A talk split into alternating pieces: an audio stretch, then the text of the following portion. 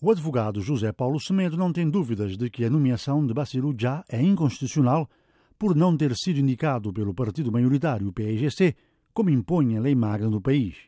Para ele, José Mário Vaz violou dois preceitos básicos. Por preterição de duas formalidades essenciais que têm a ver com a audição dos partidos políticos, ato que antecede qualquer nomeação segundo a indicação do candidato a primeiro-ministro por alguma maioria parlamentar.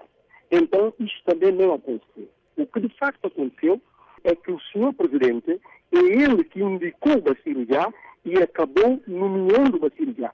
A nossa Constituição não admite este espaço, porque a pessoa que indica deve ser distinta da pessoa que nomeia. Leitura diferente tem também jurista Carlos Vamain, para quem o Presidente da República não violou a Constituição. Ele afirma que a jurisprudência tira qualquer dúvida que pudesse existir.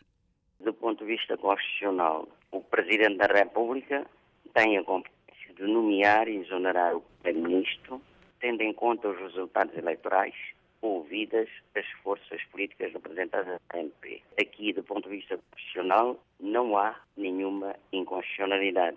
Esta é uma matéria de competência exclusiva do Presidente da República. Se pudesse haver a inconstitucionalidade, isto seria do ponto de vista formal, na medida em que o PAGC, através do seu porta-voz, disse que ficaram surpresos com a indigitação do cirurgião. Se não foram consultados, como manda a Constituição, significa que estaríamos perante uma inconstitucionalidade formal, mas cuja jurisprudência também já resolveu a questão com a sanação numa das ações de fiscalização da constitucionalidade